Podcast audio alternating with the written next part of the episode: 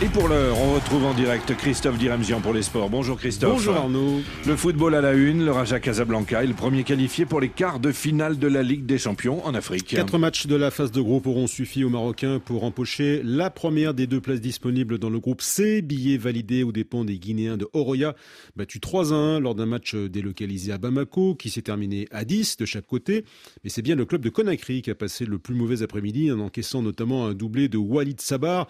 La réduction du score de Pape Amdou Ndiaye à la 70e minute n'aura pas compensé les insuffisances d'un Oroya pourtant volontaire, comme l'explique son entraîneur, Lapé Bongoura. On s'est créé des occasions, on a cherché, on est allé, on a tenté beaucoup de choses, mais je crois qu'il faut reconnaître que l'adversaire avait beaucoup plus de volonté, c'est vrai, physiquement, avait beaucoup plus de répondants sur ses démarquages, son implication dans le jeu. C'est vrai qu'on avait une très bonne occupation du terrain, mais dans l'exécution, il y avait une lenteur, surtout sur la transition défense-attaque.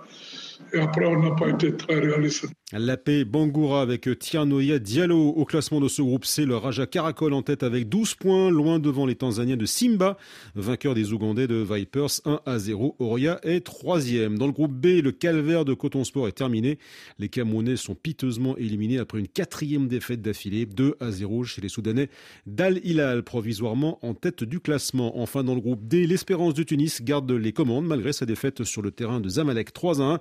De leur côté, les Algériens du CRB Louis l'emporte 1 à 0 sur les Soudanais d'Almerer. D'une Coupe d'Afrique de club à l'autre, place aujourd'hui à la Coupe de la Confédération. Quatrième journée de phase de groupe à suivre avec notamment les Togolais d'Asco de Cara en bien mauvaise posture. Les champions nationaux sont derniers de leur groupe C avec deux défaites et un nul. Contexte pas idéal pour accueillir les Égyptiens de Pyramids, deuxième et vainqueur d'Asco 1 à 0 il y a 15 jours. L'attaquant Justin Hiré a bien conscience, bien conscience de la situation délicate de son club. Asco en danger, oui, parce que jusqu'à présent, on n'a qu'un point. C'est compliqué de jouer parce qu'ils sont en confiance, mais c'est la chance qui nous reste, donc il faut aller à fond et puis voilà, on verra la suite. Au Caire, il y avait une petite crainte, ils nous ont battu 1-0 certes, mais maintenant ils savent aussi de quoi nous aussi nous sommes capables. Vous allez mettre l'accent sur quoi particulièrement?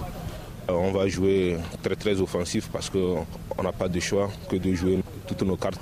Ça implique beaucoup les acteurs offensifs. Moi aussi, je suis dedans. Ils sont un peu lourds, donc c'est à nous d'aller chercher la profondeur pour faire la différence. Des propos recueillis par Comelon et Clou, Asco Pyramids, coup d'envoi 16h TU, également sous pression le tout-puissant Mazembe en déplacement à Monastir à 13h TU, un duel important pour les Corbeaux s'ils ne veulent pas décrocher davantage dans le groupe D où ils ne pointent qu'à la troisième place. Et puis la Ligue des Champions en Europe, cette fois, Chelsea et le Benfica Lisbonne sont en quart de finale. Avec plus ou moins de facilité selon les cas, le club portugais n'a pas eu de mal à en finir avec le FC Bruges, carton 5-1 à domicile hier soir en huitième de finale retour après avoir gagné 2-0 à l'aller déjà. Les Blues, eux, ont écarté le Borussia Dortmund grâce à un joli renversement de situation. Dominé 1-0 en Allemagne il y a trois semaines, ils se sont imposés 2 0 à Stamford Bridge. Deux nouveaux huitièmes de finale retour ce soir, dont un certain Bayern Munich PSG à partir de 20h temps universel, également au menu Tottenham Milan AC.